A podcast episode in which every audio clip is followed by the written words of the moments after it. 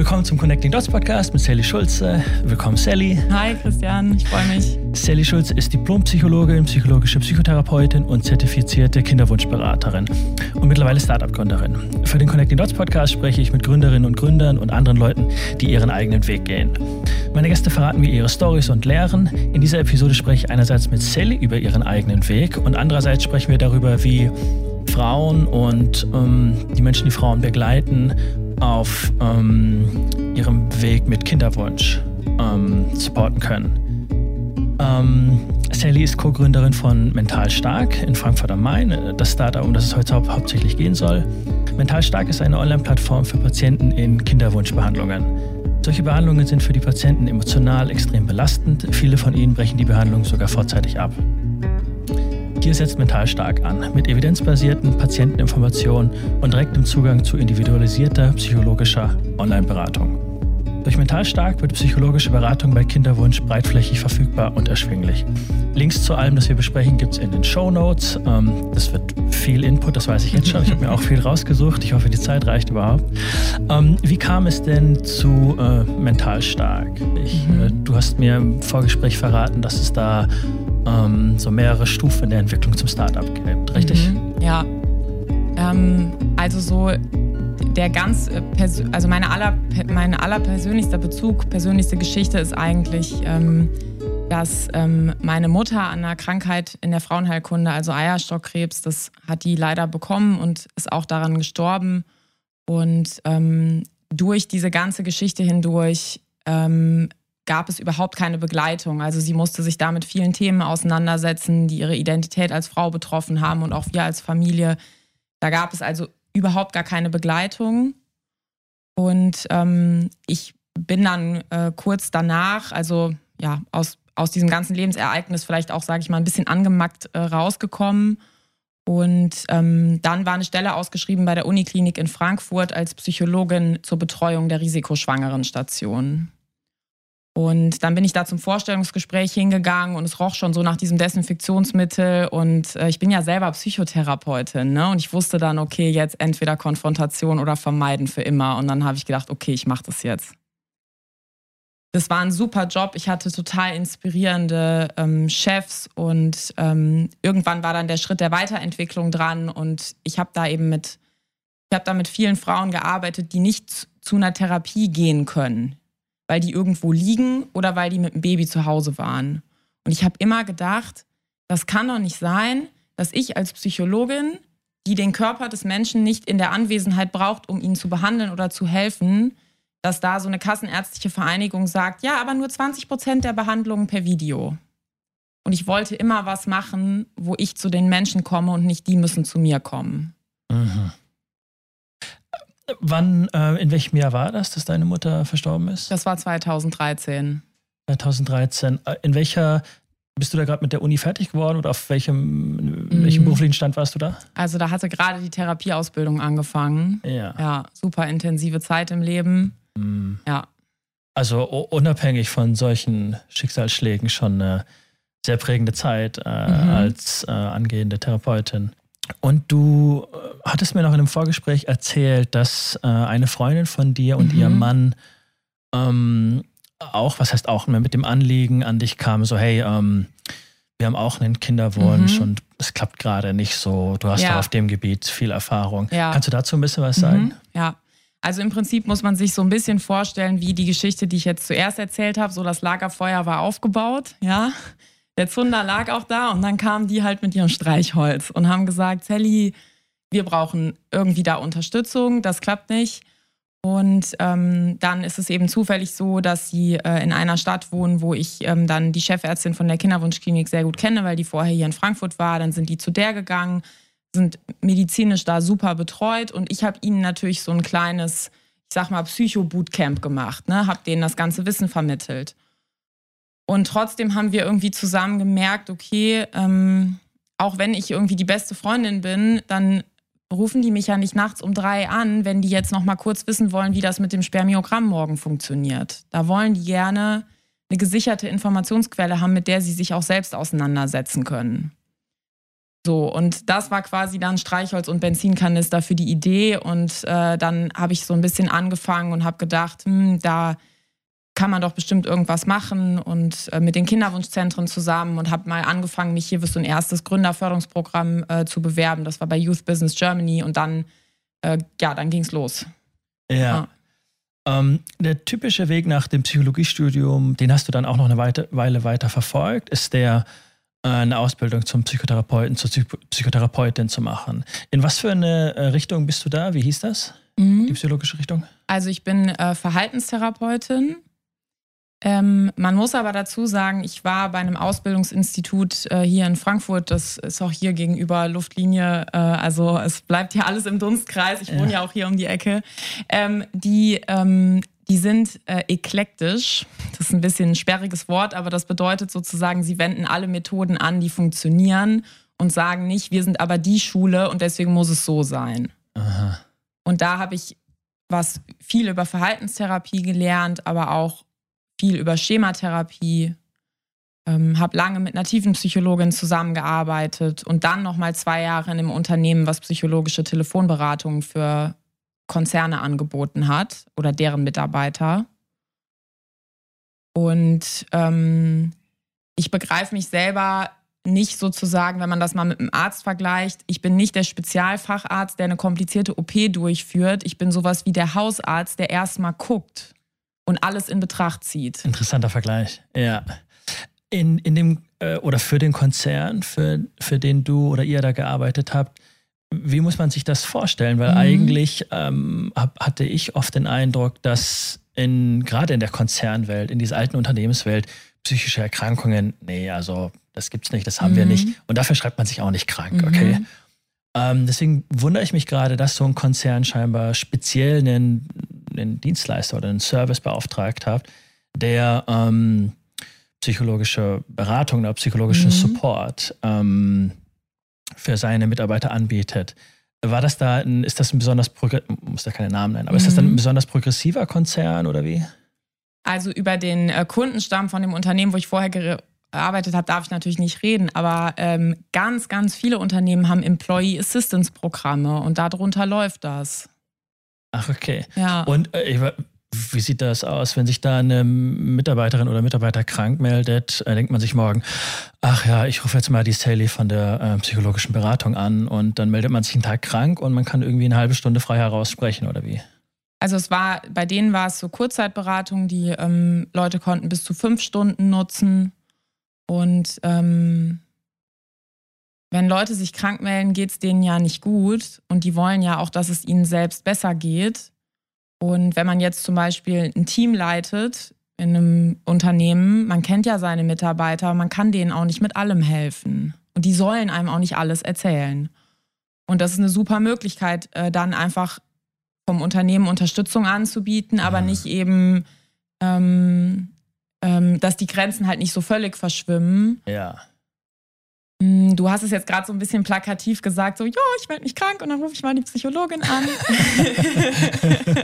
ähm, das ist nie vorgekommen, sondern die Leute haben dann haben angerufen, haben gesagt, mir geht es schon seit äh, zwei Monaten schlecht. Ich habe mich aber echt mega zusammengerissen, um mir Mühe zu geben. Ich möchte gern was ändern an diesem Problemzustand. Ähm, Frau Schulze, was schlagen Sie denn vor? Und das war super cool, weil da oft ganz viele Leute dabei waren, die hätten das nicht hingekriegt, irgendwo einen Termin zu machen und noch dahin zu fahren. Äh, es, aus, aus verschiedenen Gründen schätze ich. Einer davon ist, dass äh, in einer Stadt wie Frankfurt, Berlin ist ja noch schlimmer, da einen Platz bei einem Psychotherapeuten zu finden, ist eine, das kann eine Odyssee sein, äh, eine jahrelange. Also das, das höre ich von vielen Leuten, weil einfach der Bedarf deutlich höher ist als das Angebot. Ja, und man ist ja nicht direkt psychisch krank, weil man jetzt eine Problemsituation hat, wie zum Beispiel eine Scheidung. Das kann aber trotzdem so belastend sein, dass man ja ein bisschen mhm. Unterstützung braucht. Das meine ich mit dem Vergleich zum Hausarzt. Ne? Man ist ja nicht gleich schwer Langzeit chronisch erkrankt und irgendwie diese psychotherapeutische Versorgungsstruktur, die ist halt nicht dafür ausgelegt, Leuten kurz mal zu helfen. Mir, mir gefällt der äh, Hausarztvergleich sehr, weil ähm, Menschen, die irgendwie mal Verdauungsprobleme haben, die gehen auch nicht gleich zum äh, zum Proktologen oder zum Internisten und machen sofort eine Darmspiegelung, sondern die gehen zum Hausarzt, dem man vertraut und mit dem man schon oft gesprochen hat. Und dann kriegt man ein paar Hausarztmittel mit und schaut in ein paar Wochen nochmal, ob es klappt oder nicht. Und vielleicht ist das, was du da gemacht hast, auch eine ähnliche Erstversorgung, ne?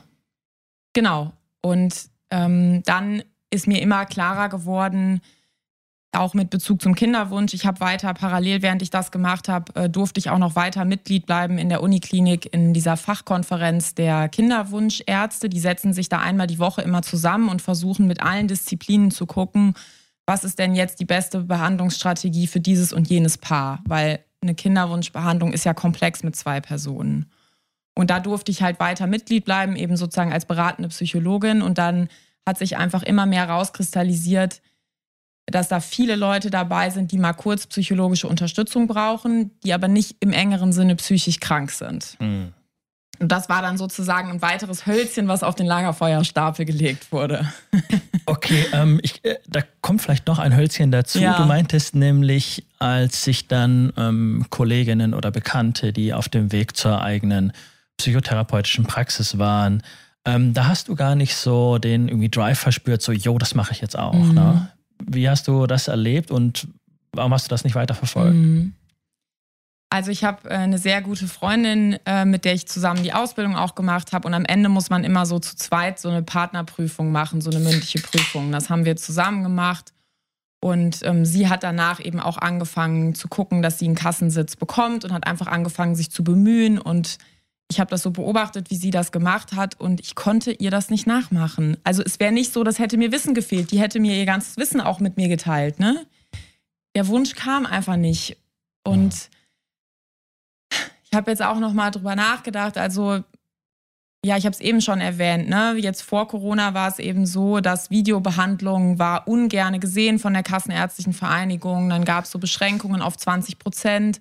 Und ich wusste ja schon aus der Frauenklinik, ich will den Leuten da helfen, wo die sind. Und ich will nicht zu denen sagen, erstmal müssen sie in meine Praxis kommen. Ja. Viele Praxen sind nicht barrierefrei. Ähm, mein Vater sitzt selber im Rollstuhl. Ähm, das waren einfach alles Sachen, die mich gestört haben. Und die Lösung dafür ist nicht, dass man eine Rampe an eine Praxis baut. Nee, nee, nee, nee, nee. ähm, und äh, aus deiner Perspektive hat sich doch wahrscheinlich jetzt seit Corona enorm viel getan, oder? Also ich habe das ja in, aus verschiedenen Richtungen gehört und mitbekommen, dass jetzt äh, sowohl Ärzte als auch ähm, Psychotherapeuten ähm, die Leute fernbehandeln. Und mhm. ich hatte das äh, von, von einem Bekannten gehört, der ähm, man kann auch so ähm, probatorische Sitzungen mhm. oder sowas, ne? so ein paar erste anfängliche Sitzungen, um zu schauen, ja. was steht überhaupt an. Und ähm, der war bei dem Psychotherapeuten erstmal äh, drei, vier Sitzungen mhm. und das, der hat den nie persönlich gesehen. Der mhm. hatte, ähm, das ist auch per Videokonferenz passiert. Das hieß irgendwie ClickDoc oder sowas, mhm. irgend sowas in der Richtung. Ähm, das hat super funktioniert. Mhm. Man war einfach zu Hause. Und was man auch oft vergisst, es ist für niemanden, der ähm, zum Beispiel schwer depressiv ist, ein äh, Kraftakt sondersgleichen, ähm, so viel rumzutelefonieren, bis man einen Psychotherapeuten mhm. findet, der gerade mal zumindest eine Sitzung frei hat. Mhm. Dann auch noch äh, in dieser starken Depression, jetzt bei dem Beispiel, die Kraft finden, ähm, zu ihm hinzufahren und dort ähm, wenn man vielleicht in einer Zeit, in der man fast gar keinen sozialen Kontakt hat, dann mhm. einen fremden Menschen sich ja. öffnen und offenbaren. Das kann man als, äh, ne, wie, wie, hier, wie hier jetzt irgendwie mit viel Energie sitzen, ja, ja. kann man sich auch das oft gar nicht vorstellen, aber das ist echt tough, ne? Ja, und wie wird das gelöst? Das wird so gelöst, dass Psychotherapeuten mit solchen Patienten telefonieren und einfach nett zu denen sind und dafür nichts abrechnen können und dann sagen, das schaffen sie schon, kommen sie mal. Es gehört ja auch dann, das, bei einem Schwerdepressiven gehört es auch zur Therapie, dass der dann auch irgendwann kommen kann. Aber diese Hilfe bis dahin, das machen die Psychotherapeuten auch. Die sagen dann nicht, ja, dann halt nicht, aber die kriegen nichts dafür, für eine halbe Stunde Telefongespräch vorher. Das können die gar nicht abrechnen. Nein. Der Patient ist noch nicht erfasst, die Karte ist noch nicht eingelesen, dafür gibt es nichts. Das ist eine halbe Arbeitsstunde, ne? das genau. ist eigentlich eine Frechheit. Ja. ja. Und deswegen Rampe an die Praxis bauen, das war irgendwie, das, das kam irgendwie nicht in Frage. Fahrt mal hoch. Äh, und deswegen habe ich dann erstmal, äh, dann bin ich eben zu dem, ähm, äh, zu dem Unternehmen für Employee Assistance Programme gegangen, weil ich dachte, oh cool, da kann ich wenigstens zu den Leuten kommen. Und dann habe ich äh, in der Kinderwunschklinik blieb ich aber noch so ein bisschen als beratende Psychologin und dann eben immer mehr Hölzchen da aufs Feuer gelegt und dann kam das Thema mit meiner Freundin und dann habe ich gesagt, okay, jetzt geht's los. Genau, jetzt geht's los. Und zwar, ähm, womit genau? Wie würdest du mhm. denn ähm, deine Plattform jemandem, der mit, damit gar nichts zu tun hat, beschreiben? Mhm. Ja, da fließen viele Elemente ein, die ich schon gesagt habe. Ne? Wir haben eine Mediathek mit vielen Informationen und wir haben vor allem die Möglichkeit, dass man dann ganz unkompliziert mit zwei Klicks sagen kann, ah, ich möchte zu der Kinderwunschberaterin, die hat den Schwerpunkt für das Thema, was ich gerade habe. Das äh, Interview soll erscheinen, wenn ähm, euer erstes richtiges Produkt gelauncht ist. Ähm, worum worum geht es? Was ist das für ein Produkt genau? Mhm. Das ähm, ich beschreibe das mittlerweile eigentlich so als Lego-Kasten mit vielen Bausteinen, ähm, die man benutzen kann, um sich selber zu helfen, auch wenn man in so einer Kinderwunschbehandlung ist. Und das ist eben, sind Informationstutorials, wir bieten Online-Gruppen an, in Infoformaten, in Selbsthilfeformaten und eben Online-Einzelberatungen. Genau. Und äh, das Produkt ist ein Abo, wo man dann Zugriff zu all diesen Sachen hat. Und dann kann man sich das so ähm, wie sagt man das so, Choose Your Own Adventure Style ähm, raussuchen, was, was macht man da jetzt, ne? Genau, und es gibt Leute, die sagen, äh, die Tutorials helfen mir genug. Und es gibt Leute, die sagen, ähm, ich finde die äh, moderierte Selbsthilfegruppe super. Und es gibt Leute, die sagen, mir reichen zwei Einzelberatungsstunden. Ja. Ja, ja. Äh, schaut auf mentalstark.online. Dort, äh, dort findet ihr viele Informationen. Du hast übrigens auch sehr schöne ähm, Blogartikel geschrieben. Sehr, sehr informativ, fand ich sehr interessant. Und werde ich auch noch die nächsten Tage weiterlesen. Das, ich, ich bin ja auch gerade irgendwie so ein bisschen Einsteiger für das Thema, ehrlich gesagt. Um, ähm, und wie, ähm, wie sieht so die, äh, die Struktur, die Logistik hinter dem Startup aus? Mhm. Also ähm, wer steckt dahinter? Wo seid ihr hier im Goethe-Unibator? Mhm. Und ähm, wie, ist, wie ist da so der Stand? Ja, ähm, also die Gründungsjourney ging dann so weiter, nachdem ich das erste Förderprogramm gestartet hatte. Das ist so meine Strategie, oft um Probleme zu lösen im Leben. Erzähl es erstmal jedem, der es hören will oder nicht. Das heißt, ich habe dann erzählt, ja, ich will das machen und dann ähm, habe ich mal zufällig mit mehreren Freunden, das war kurz vor Corona, am Tisch gesessen und da saß auch meine Mitgründerin Vera mit am Tisch, äh, Freunden von Freunden. Da habe ich von meiner Idee erzählt und dann hat sie gesagt, ach Mensch, Sally, das ist ja ein tolles Thema. Ich habe 15 Jahre IT-Projekte gemacht. Ich ich, ich helfe dir ein bisschen. So, und auf diesem Weg sind wir dann eben immer mehr zusammengewachsen und sie hat natürlich ein großes Netzwerk an IT-Leuten gehabt und hat dann irgendwann gesagt, jetzt lass uns doch mal gucken, wer bei uns den CTO besetzt. Und dann kam der Misha zu uns und äh, wir drei sind äh, die Gründer von Mentalstark. Und ähm, dann haben wir uns hier für Unibator beworben und sind halt dann hier ins Förderprogramm gekommen und das bedeutet eben die ganze ähm, Infrastruktur, also alles, was hinter unserem Online-Angebot steht, ähm, das gehört uns, das haben wir entwickelt, das ist in Deutschland gehostet. Also wir haben nicht irgendeinen Kursanbieter, über den irgendwelche Daten laufen. Und das ist uns auch super wichtig, weil wir so nah dran sind an Gesundheitsthemen. Das ist halt kein Lifestyle-Thema. Ja, das kann man aber auch sehr ähm, lifestyleig, Social Media mäßig aufziehen. Ähm, ihr ich habe das auch gemerkt auf der Homepage, euch liegt da aber scheinbar schon viel daran, dass ihr ähm, das dezidiert als, ähm, als professionelle, wie sagt man da, Gesundheitsdienstleistung sozusagen ähm, aufzieht und auch, dass ihr, es gibt ja eine Menge äh, Kursplattformen, mhm. also, äh, also für alles Mögliche. Ne? Und es gibt Seminare und Workshops mhm. auch für alles Mögliche. Das ist eine Riesenindustrie. Mhm. Ähm, da kommt ihr aber mehr aus der, ähm, aus der Gesundheitsbranchenrichtung, ne? Genau. Und das, was diese Branche auszeichnet, ist eben Evidenzbasiertheit. Ja, ja. Ähm, und die Plattform, hattest du mir auch im, im Vorgespräch erwähnt, ähm, soll auch mal über Krankenhäuser äh, ausgespielt werden, ne? Oder über äh, Kinderwunschzentren.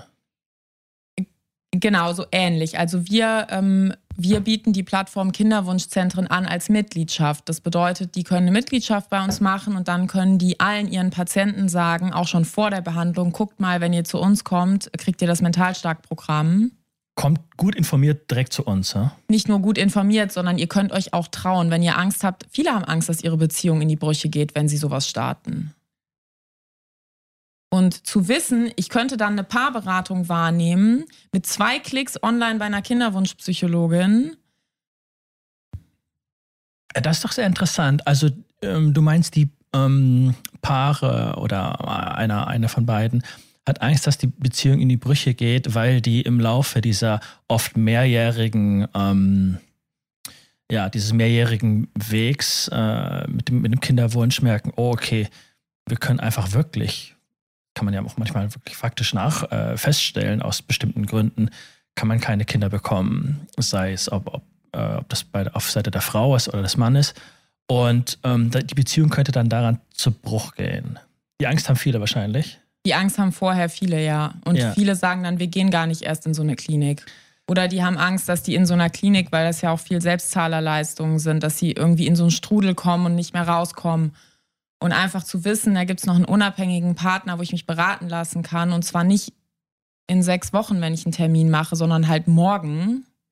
Ja.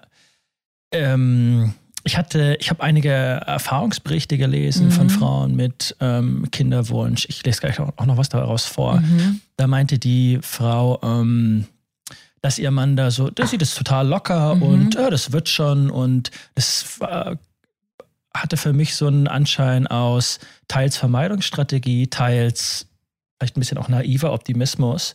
Und die Frau ist die Bedenkenträgerin, die sich eigentlich wirklich Gedanken macht und die Sache wirklich angehen möchte. Siehst du diese Konstellation da oft? Mm, ja, doch, das kommt schon vor. Das hat aber, die, die Frage ist immer, ist das Henne oder Ei, Ursache oder Wirkung? Passiert das durch die Behandlung oder passiert, mhm. war es vorher schon so? Und das meiste wird am Körper der Frau gemacht. Die Frau ist viel eingespannter. Da gibt es Medikamentenpläne, die müssen stündlich genau eingehalten werden.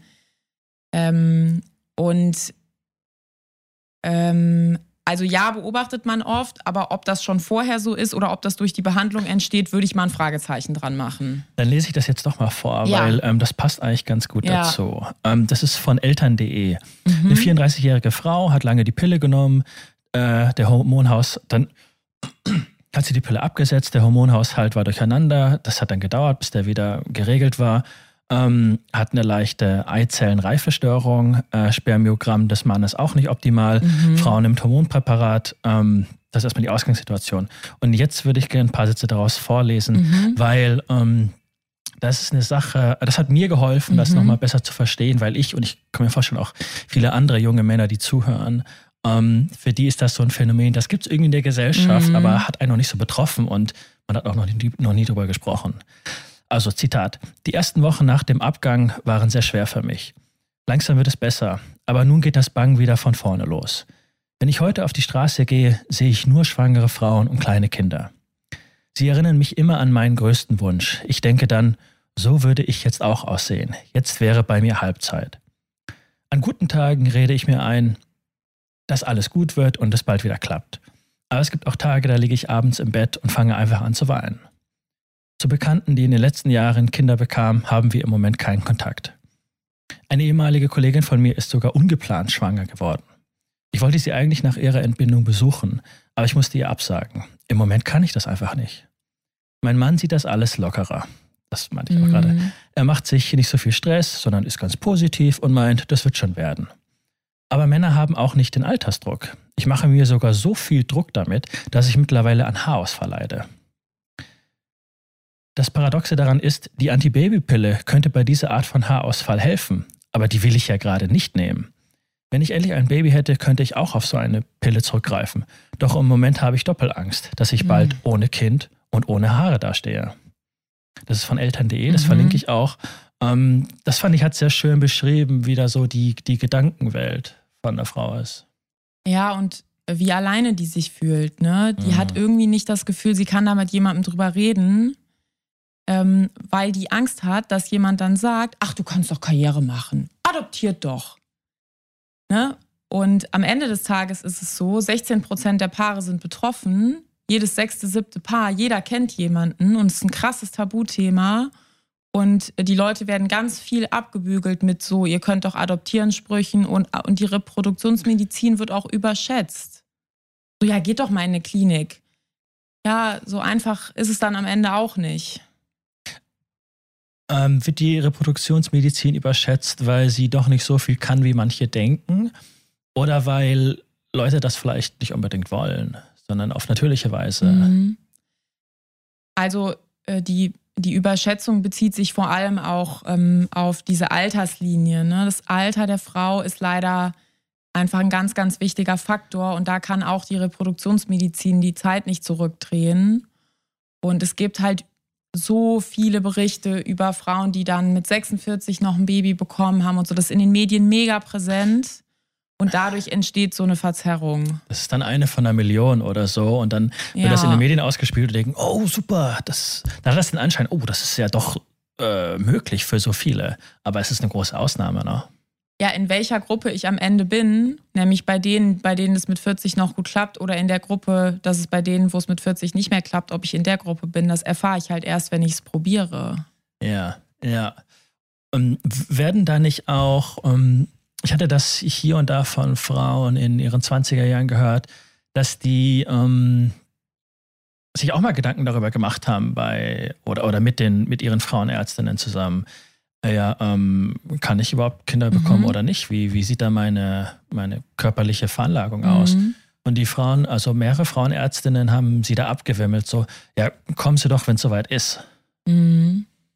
Und trägt das vielleicht dazu bei, dass das so immer sehr so im Hintergrund bleibt und man da so im, ne, im Dunkeln bleibt, so wie ist da jetzt bei mir die mhm. Sache? Also in meiner Wahrnehmung, ähm, in meiner Wahrnehmung sind die Frauenärzte da nicht der problematische Interaktionspunkt, sondern in meiner Wahrnehmung ist äh, das der problematische Punkt der Anti-Schwangerschaftsunterricht, der uns als Aufklärung verkauft wird im Bio-Unterricht wo es ja. nämlich eigentlich nur darum geht, dass man bloß nicht schwanger werden soll, sonst ist das Leben ruiniert. In diesem Bio-Unterricht wird nie über Spermienqualität geredet. Wenn ich mich mal zurückerinnere, stimmt, das war viel so, ähm, so ein Spuk von, ähm, wie wird man schwanger und wie kann man es am besten verhindern. Ja. Was würdest du da, da mal anders gefragt, was würdest du dir da eigentlich wünschen? Mhm. Wie sehe ähm, so Sexualaufklärung ähm, vielleicht äh, besser aus? Mhm. Also ähm, es muss mehr die Lebensspanne betrachtet werden. Also genauso wie man einem jungen Menschen erklärt, äh, erst machst du eine Ausbildung, dann studierst du und dann arbeitest du, muss man denen erklären, okay, jetzt mit 15 ein Kind ist nicht so cool, aber mit 25 kann schon cool sein. Und das fehlt die Lebensphasen dazu berücksichtigen und dann eben auch zu sagen und dann auch zu sagen, ähm, mit, mit 35 nimmt es signifikant ab und da muss man in den Lehrkonzepten, das kann man ja gut darstellen. Es gibt viele Sachen, die sich über die Lebensspanne verändern und das ist wichtig. Ich habe auch eine Zahl gelesen, ich habe es jetzt hier leider nicht parat, aber mhm. dass ähm, ganz viele junge Menschen, äh, junge Frauen glauben, dass sie noch in ihren 30er Jahren ohne Probleme äh, schwanger werden können. Die denken, ja, das klappt dann auch immer noch super. Ähm, ja, ich ich, ich packe die Zahlen noch in die, in die Show Notes. Ähm, dabei müsste denen gesagt werden, nee, die Zeit dafür eigentlich ist idealerweise in den 20er Jahren. Also ab 35 nimmt es signifikant ab. Ja. So. Ja. Natürlich gibt es von 35 bis 40 immer noch viele, bei denen es klappt. Und das, was ich eben meinte, in welcher Gruppe du bist, erfährst du halt erst, wenn du es probierst. Und es nützt ja. dir halt nichts, wenn du mit 37 erfährst, dass du in der Gruppe von denen warst, die es bis 32 hätten machen müssen. Mm. Mm. Und ähm, okay, also man könnte da den ähm, in der Schule ein bisschen was anders machen. Was meintest du, könnte man ähm, äh, generell, egal mhm. welcher Bereich, noch ändern, damit da vielleicht mehr ein Bewusstsein für dieses mhm. Thema entwickelt wird? Also mega wichtig wäre mal mit so Mythen aufzuräumen. Ja, es ist bestimmt der Stress. Nein, es wurden tausende Studien gemacht und in der Leitlinie für psychologische Begleitung steht, Stress macht gar nichts. So. Nicht? Nein. Es wurden super viele Studien gemacht. Okay, du wenn du jetzt überall guckst, kannst du immer mal eine rausfischen, bei der was rauskam. Aber eine Leitlinie guckt sich halt tausend Studien an und sagt, was kam denn bei allen tausend Studien raus? Und es mhm. ist einfach, da kommt nichts raus. Der Stress ist kein Grund. Sonst würden wir auch eine Stressbehandlung machen und keine Kinderwunschbehandlung. Mhm. Ja, ja, ich habe, ähm, ich fand es auch interessant mal zu sehen, was für einen ähm, Umfang über was für einen Umfang wir da sprechen. Ich hatte Statistiken gelesen, äh, jedes siebte Paar bleibt mhm. ungewollt kinderlos. Es gab da auch in den sozialen Medien diese äh, Kampagne Hashtag 1 von 7. Mhm. Und ähm, von der Homepage der Kinderwunschklinik Ulm, Deutschland gehört weltweit zu den, das war sehr interessant, Deutschland mhm. gehört weltweit zu den 20 Ländern mit der geringsten Fruchtbarkeit mhm. auf der ganzen Welt zu den 20 Ländern mit der geringsten Fruchtbarkeit. Äh, die Kinderzahl in Deutschland ist 1,4. Also das heißt, mhm. glaube ich, wie viel statistisch gesehen, wie viele mhm. Kinder geboren werden. Ähm, pro vier, Frau, genau. Pro, pro, Frau, ja. 54 Prozent der deutschen Erwachsenen, ah genau, das war das, 54 Prozent der deutschen Erwachsenen glauben, die Fruchtbarkeit der Frau sinke erst ab dem 40. Geburtstag. Mhm. In diesem Glauben gehen nur, in Anführungszeichen, 52 Prozent der Paare mit Kinderwunsch zum Arzt. Die meisten hoffen, dass es noch auf natürlichem Weg zur Schwangerschaft kommt. 82 Prozent der Frauen suchen erst nach eineinhalb Jahren ohne Schwangerschaft einen Arzt auf. In 91 Prozent der Fälle ihren Frauenarzt. Daran sieht man auch, ähm, 82 ne, Prozent der Frauen mhm. suchen erst nach eineinhalb Jahren ohne Schwangerschaft einen Arzt auf. Was das für eine Odyssee ist. Ne? Genau. Ne? Wir reden hier von was? Drei bis fünf Jahre genau. kann das sein, ne? Genau. Und ähm, wenn die Leute dann in der Kinderwunschklinik am Day One sind, sozusagen äh, da Einschulung in den Prozess stattfindet, dann haben die schon super viel hinter sich. Ja. Äh, ich sehe immer wieder auch in den sozialen Medien, dass die Pille für junge Frauen, so Influencerinnen machen das mhm. auf Instagram auch gerne zum Thema, ähm, dass sich junge Frauen darüber aufklären sollen, was die Pille mit ihnen macht. Mhm. Und ähm, wie, wie steht die Pille in dem äh, Zusammenhang zu dem Thema, das wir gerade besprechen? Mhm. Ähm, müsste da besser darüber aufgeklärt werden? Mhm. Wie stellst du da das Thema Pille ein?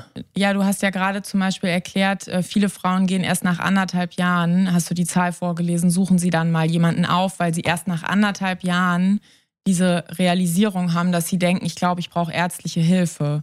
Und in den anderthalb Jahren erklären die sich ja ihr das Ausbleiben der Schwangerschaft erklären die sich irgendwie anders. Und da die finden dann Selbsterklärungen. Ja klar, tun wir ja immer, wenn was nicht klappt. Wir, ne, so sind wir Menschen. Wir finden Erklärungen ja. für Dinge. Und ähm, ja. da ist die Pille eben eine total naheliegende Erklärung, die aber oft vielleicht was überdeckt hat. Und man darf die Pille jetzt auch nicht verteufeln. Das ist, glaube ich, im Pearl-Index immer noch das sicherste Verhütungsmittel. Was für ein Index? Pearl. Das ist der Index, der quasi angibt, ähm, wie viele Leute trotzdem ungewollt schwanger werden, obwohl sie eine bestimmte Verhütungsmethode anwenden. Ah, okay. Mhm. Ah, da ist die Pille nach wie vor gut einzuschätzen. Ich bin mir also, ziemlich sicher, dass sie das sicherste äh, ja. Mittel ist. Äh, ja. Okay, ja. Und ähm, reversible. Es gibt eine irreversible Mittel, aber reversibel ja. halt, ne? Ja. ja. Ähm, Wäre dann die Konsequenz daraus, dass äh, auch da besser aufgeklärt werden sollte über so ein Verhütungsmittel wie die Pille?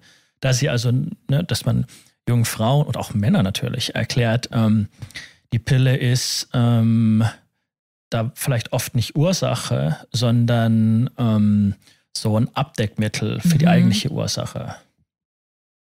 Das wird ja nicht als Abdeckmittel eingesetzt, aber es kommen dann halt zwei Sachen zusammen. Ne? Der Wunsch ist ja in einer bestimmten Lebensphase nicht schwanger zu werden, das überdeckt dann andere Sachen und ähm, Natürlich kann man sowas auch nicht alles in den Schulunterricht äh, schieben, sondern wir brauchen halt ein Informationsformat oder eine, eine Plattform, so wie Mentalstark, die über die Lebensspanne begleitet und dann eben die relevanten Themen anbietet. Ja, ja. ja.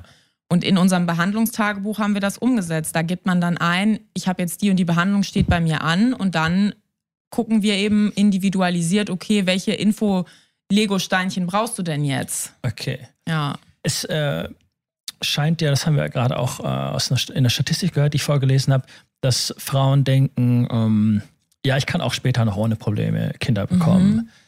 Was für Gründe gibt es denn dafür, dass Frauen, ähm, weil nämlich, wir kennen das von unseren Eltern, die haben viel früher Kinder mhm. oder Großeltern noch früher Kinder bekommen. Ähm, ähm, lasst mich mal schauen. Ah, genau. Äh, das Alter der Erstgebärenden 1987 mhm. ähm, lag noch bei durchschnittlich 24,4 Jahren. Mhm. Das wird ja heutzutage als total jung, als viel mhm. zu jung äh, bezeichnet. Bis 2011 ist es auf 29 Jahre angestiegen, mhm. das Durchschnittsalter. Das ist ähm, in äh, ungefähr 20 Jahren, ein bisschen mehr als 20 mhm. Jahren, ein enormer Anstieg. Was glaubst du, gibt es dafür Gründe generell, mhm. dass ähm, Menschen später als Kinder bekommen? Also ich glaube schon, dass einer der Hauptgründe ist, ähm, dass es mehr Gleichberechtigung gibt und Frauen mehr gefördert worden sind, auch eine höhere Bildung anzustreben. Deswegen habe ich so Thesen wie, baut doch mal bitte einen riesen Kindergarten in der Uni und zwar mit einem Kindergartenplatz pro zwei Studenten. Und ermöglicht, dass den jungen Menschen einfach ermöglicht wird, auch in dieser Lebensphase Kinder zu bekommen, weil Ausbildungen dauern eben so lange. Mhm, interessant, ja. Aber ist nicht da, ähm, das war mir nämlich, das habe ich so von der Perspektive noch gar nicht gesehen. Also ich bin ganz, ganz viel auch in Marburg in meiner Studienzeit mit Feminismus äh, mhm. konfrontiert gewesen und finde es auch total stark, was heute, wie sich mhm. das gewandelt hat und wie viele Frauen heutzutage Karriere machen und sehr selbstbewusst sind. Aber könnte man dann nicht, wenn man auch mal ähm, vielleicht einen kritischen Blick mhm. darauf wirft, ähm, könnte es nicht sein, dass da auch irgendwo eine äh, Institution, die, die Institution Familie, verloren geht? Und dass Frauen vielleicht, wenn sie ähm, so viel mehr ähm, bestärkt werden, mehr Karrieremöglichkeiten haben, sich in dem Bereich mehr entfalten und verwirklichen können, dass es dann vielleicht in einem anderen Bereich offensichtlich weniger können? Also kann das insofern nicht auch mal provokant gesagt ähm, Schattenseite des Feminismus sein?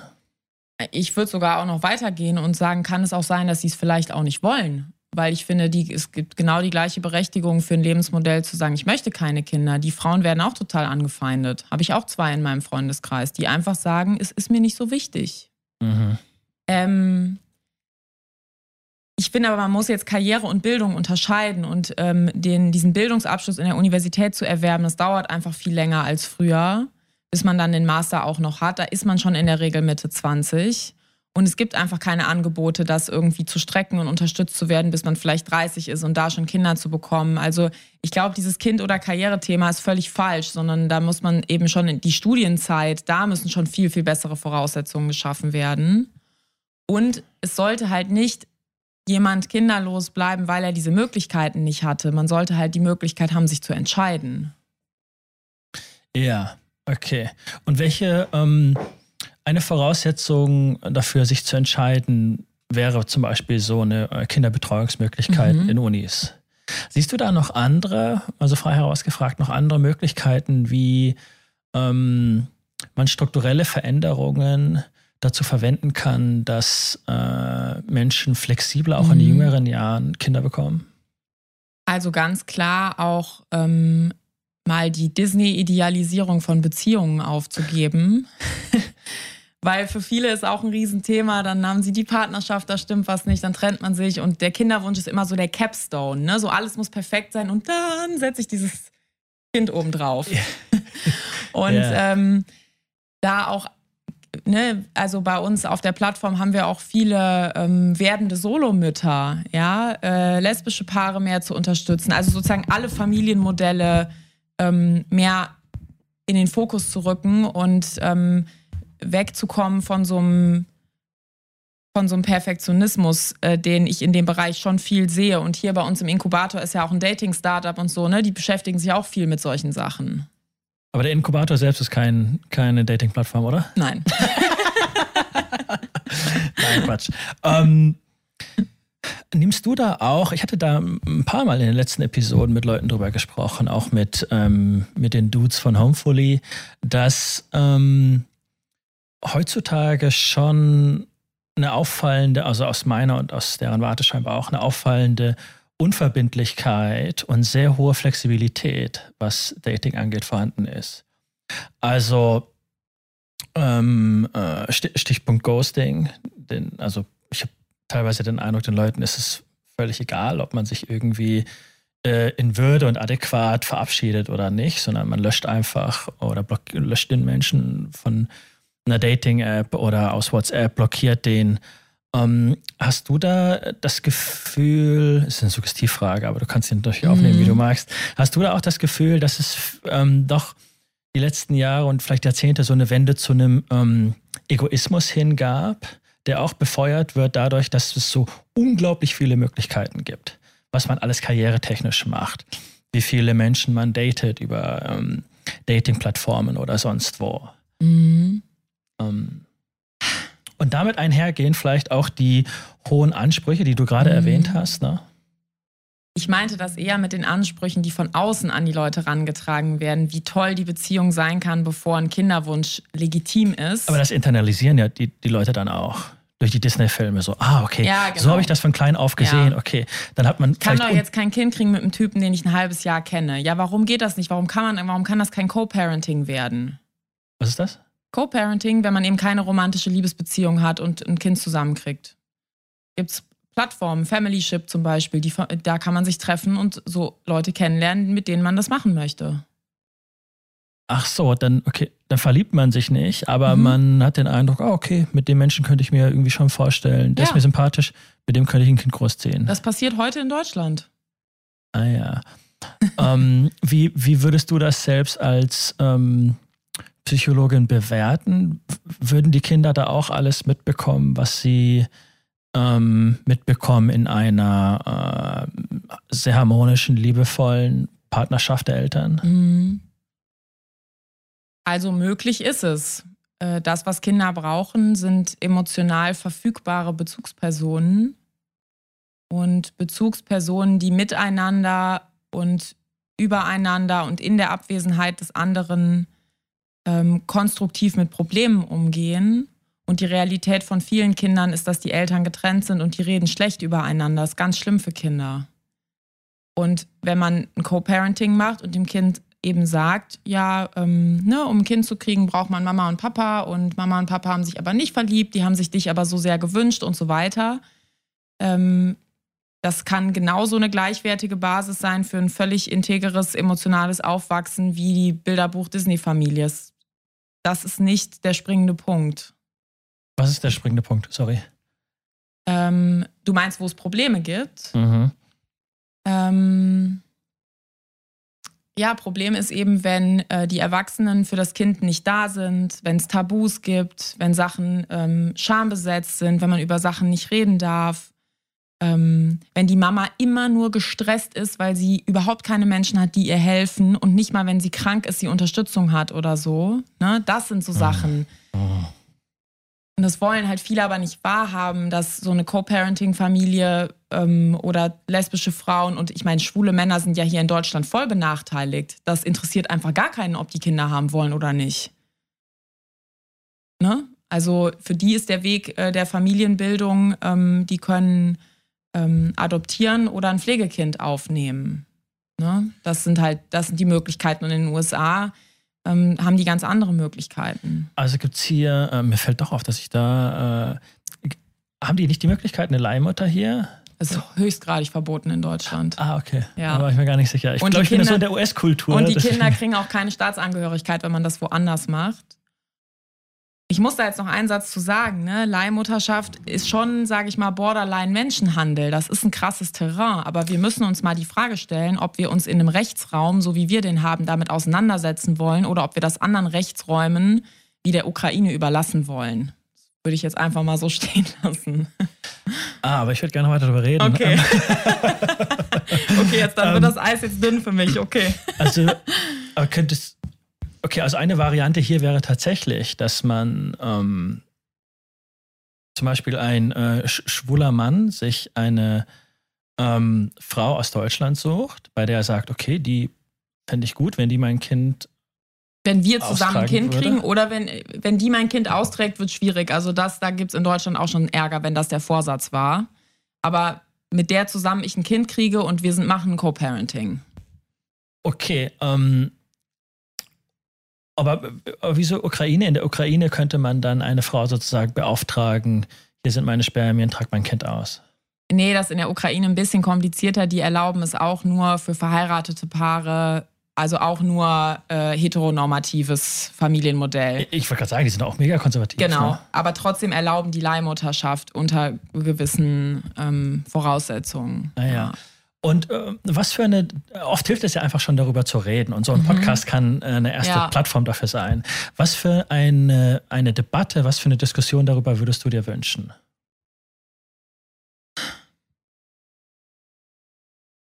Jetzt über Familienmodelle.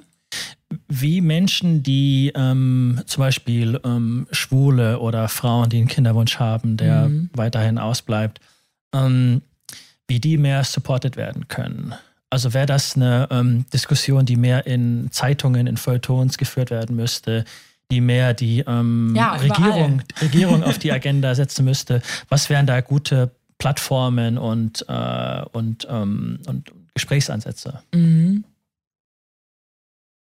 Ja, also ich glaube, so öffentliche Funktionsträger sind da auf jeden Fall äh, wichtig. Ne? Also wenn ich mir ähm, die äh, Seite vom äh, Familienministerium angucke, ähm, ich weiß jetzt gerade nicht, Informationsportal Kinderwunsch, ähm, da geht es auch fast nur um ähm, Hetero-Beziehungen. Ne? Die anderen sind da gar nicht abgebildet. So und erstmal irgendwie zu sagen, ey, wir sehen eure Lebensrealität und zwar auf allen Kanälen. Das muss auf Social Media sein, das muss bei solchen offiziellen Sachen sein.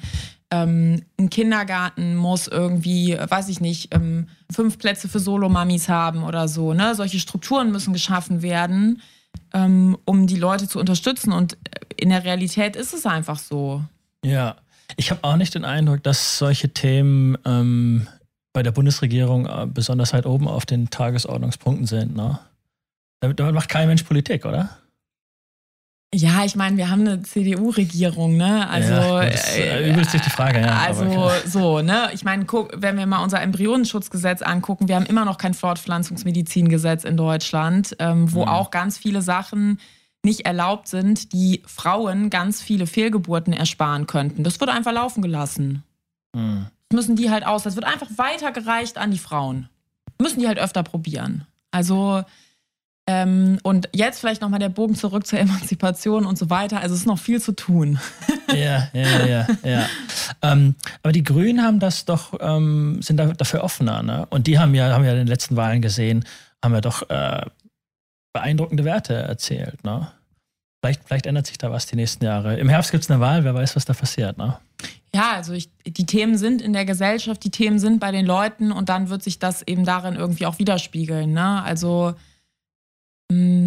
ich finde es auch immer wichtig, sozusagen nicht zu viel unser Land zu bashen, weil es schon eigentlich ziemlich cool hier und wir haben hier Mitspracherecht und äh, so Leute wie ich können auch einfach was gründen und dann mit solchen Messages rausgeben und es gibt keinen Ärger und so, ne? Also es gibt jemand wie ich, der hört sich das noch an und bringt das raus. Ja, genau, ne? Und äh, es gibt keine Kontrollinstanz, die uns äh, nicht sagt, worüber wir reden dürfen und so, ne? Mhm. Also ja. Ja. Ich äh, würde das Thema ähm, Kinderwunsch gerade erstmal für dieses Gespräch zu einem Ende bringen ähm, und noch ein bisschen über deine eigenen Erfahrungen und Lernen sprechen. Äh, was war denn für dich, äh, du bist jetzt seit ein bis zwei Jahren ungefähr Startup-Gründerin, ne? Äh, also Vollzeit seit letzten Juli, also neun Monate hat, glaube ich, LinkedIn mir ausgerechnet. Okay, ja. Aber du hast, saßt ja davor auch schon eine Weile an dem, an dem Projekt, ne? Auch nochmal neun Monate ungefähr, ja. Okay, genau. Ähm, was war denn bisher so deine persönliche größte oder wichtigste Erfahrung als Startup-Gründerin?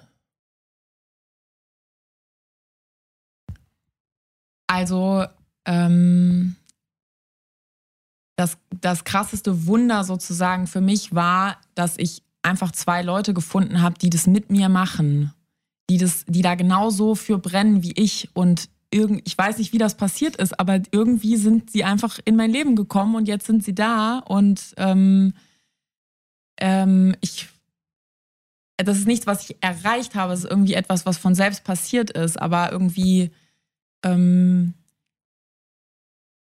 ja, also da, da kann ich äh, jedem nur mitgeben, ähm, wenn, ich, wenn ich dieser Idee gefolgt werde, ich muss jetzt so eine Psychotherapiepraxis machen, weil das der nächste Schritt, der dran ist, dann hätte ich keinen Raum dafür in meinem Leben gehabt, dass das überhaupt passieren kann. Und das ist auch ein ähm, schönes Beispiel. Ich habe ganz viele Leute zu Gast auf meinem Podcast und bin auch selbst ein Lebensbeispiel dafür, dass man nicht diese geradlinigen Lebensläufe mhm. verfolgen muss, sondern man kann hier und da abzweigen und sich von anderen abschauen und Inspiration holen. Wie mache ich das jetzt weiter? No? Da sind die Möglichkeiten heutzutage ja so offen für wie noch nie. Und was fandest du ähm, am frustrierendsten oder was, was hat dich am meisten geärgert in der Startup-Gründung bisher?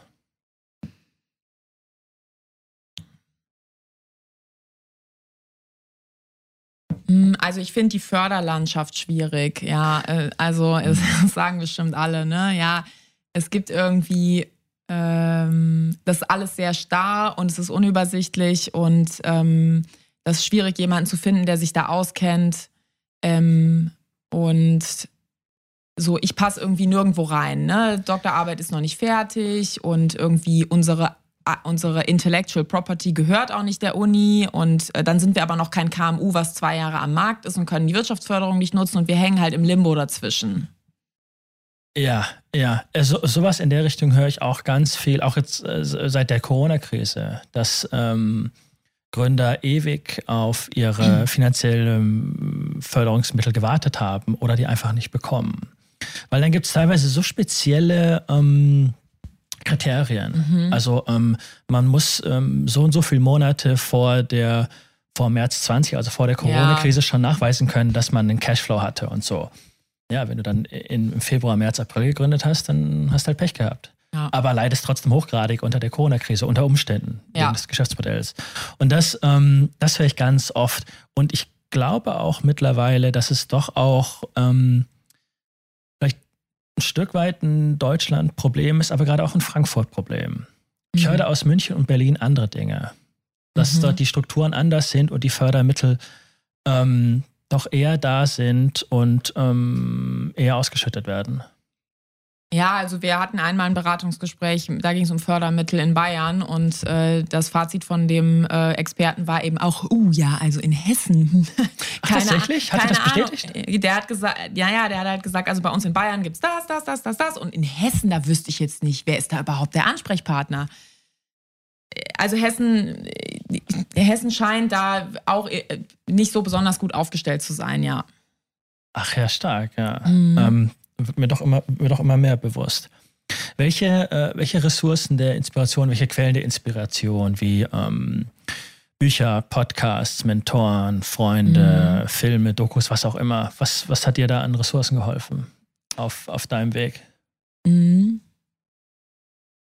Also eine ganz wichtige Schlüsselrolle hat auf jeden Fall diese äh, Ärztegruppe, wo ich da in dieser Fachkonferenz drin bin, weil das sind natürlich alles hochdekorierte Ärzte und ich bin ja damals in diese Konferenz reingekommen, weil ich quasi die einzige Psychologin im Haus war. Und die leitende Professorin hat aber gesagt, äh, nee, die Sally kennt sich in Frauenheilkunde aus, die kann hier irgendwie mal mitberaten, wir gucken mal, wie das läuft. Und die war, haben mich auch immer total ermutigt, wenn ich dann gesagt habe, ja, ich will hier ein Online-Programm machen und so weiter. Ne? Das waren immer Leute, die gesagt haben, klar, wir unterstützen dich als wissenschaftlicher Beirat. Ähm, es war aber klar, dass die mir mit ähm, betriebswirtschaftlichen und Digitalthemen nicht helfen können. Aber mhm. das war jetzt nicht so, oh, bleib doch lieber hier in der Klinik.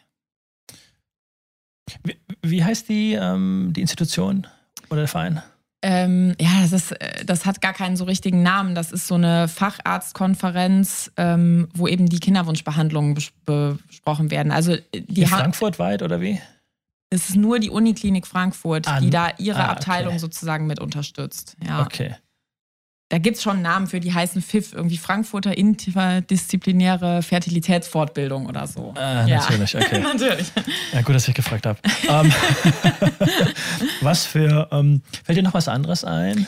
Mhm. Die Leute hören immer ganz gern, welche Bücher, Podcasts mhm. und Filme die Leute gut fanden. Ja, ich konsumiere super wenig Medien, aber äh, okay. ich habe mal einen Podcast gehört äh, mit der Gründerin von äh, Forever Lee und danach hat sie Makerist gemacht und die hat vor allem in dem Podcast über die, äh, wie äh, Forever Lee in die Insolvenz gegangen ist, darüber hat sie gesprochen und die hat, hatte halt alleine gegründet. Ähm, und die, die hat einfach hinterher gesagt, so, abstauben, Krone richten und weiter geht's, aber ohne dabei verbissen zu sein. Und dann habe ich gedacht, okay, also über sowas zu sprechen, äh, da gibt es ja auch noch andere Formate, Fuck Up Night und so weiter, ne? Also mhm. äh, das, äh, das war auf jeden Fall ein, ein Schlüsselmedium, ja. Ist es Amber Riedel? Ja. Ach, von der habe ich gehört. Die war ein paar Mal in den, in den Medien öfters in den Medien, weil sie sehr offen über Scheitern spricht. Mhm. Ich erinnere mich, ja. Okay. Ich habe da schon aber auch mitgenommen, dass die gesagt hat, puh, alleine gründen. Ähm, ne? Und ich, das war schon auch zu einem Zeitpunkt, wo ich meine Mitgründer noch nicht hatte. Und dann eben noch mal mehr diese Strategie verfolgt habe, einfach es jedem zu erzählen und mal zu gucken, was dann passiert, ob dann Leute, ob ich dann Leute finde. Ah, aber du, ähm, da hast du eigentlich auch eine ähnliche Strategie verfolgt wie, ähm, wie Sami Hamed von Homefolly und ich auch und noch einige andere sicher auch, dass man ähm, sich viel an Leute wendet und zwar mit dem Vorzeichen, was man, was man machen möchte. Und dann filtert sich ganz natürlich heraus, mhm. ah, wer ist Interessent, wer mhm. ist Co-Conspirator oder sowas. Mhm, ja. ähm, und so findet man da die Leute. Ja. Aber da äh, hast du auch schon mal viel genetzwerkt, ne? Bist viel aktiv auf Leute zu. Ich würde das aber nicht Netzwerken nennen. Ich habe halt so ein Naturell und ähm, das ich bin halt nicht losgegangen mit einem Heftchen, so nach dem Motto, mit wem netzwerke ich denn jetzt mal, sondern irgendwie, mit wem kann ich mich interessant unterhalten. Und wenn ich eben selber jemand bin, der nicht die ganze Zeit fokussiert ist auf den ganzen Schissel, der nicht funktioniert, sondern über meine Ideen rede, dann kommen auch die Leute, die sich für Ideen interessieren. Aber da muss man einfach auch bei sich selber anfangen. Ja. Ähm, welche Wege bist du da gegangen? LinkedIn oder bestimmte Plattformen oder sowas?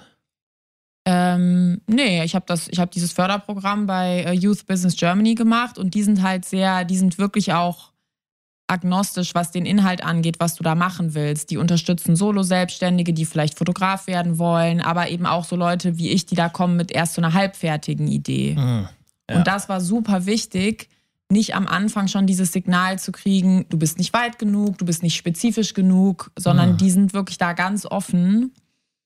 Ähm, dann ging das los und kurze Zeit später kam die Vera dann schon äh, hinzu und ähm, wir haben eigentlich dann eher schon diesen vielleicht typisch deutschen Weg gemacht, halt sehr viel in die Entwicklung gesteckt und dann viel so auch Freunde von Freunden. Überall, wo ich war, habe ich es halt erzählt, ja. Und dann hat halt jemand, der irgendwo Creative Director ist, äh, gesagt, cool, äh, guck ich mal drüber. Okay. Ja. Oder ähm, andere Leute, die irgendwo Datenschutzrecht machen, haben gesagt, ja, ich lese mal drüber über deine Datenschutzerklärung. So. Okay, dann kriegt man die Ressourcen da hier und da. Okay. Äh, die letzten zwei Fragen. Äh, wie würde dein Zukunfts-Ich, das so 20, 30 Jahre mhm. älter ist, wie würde dich dein Zukunfts-Ich durch das aktuelle Jahr führen? Mhm.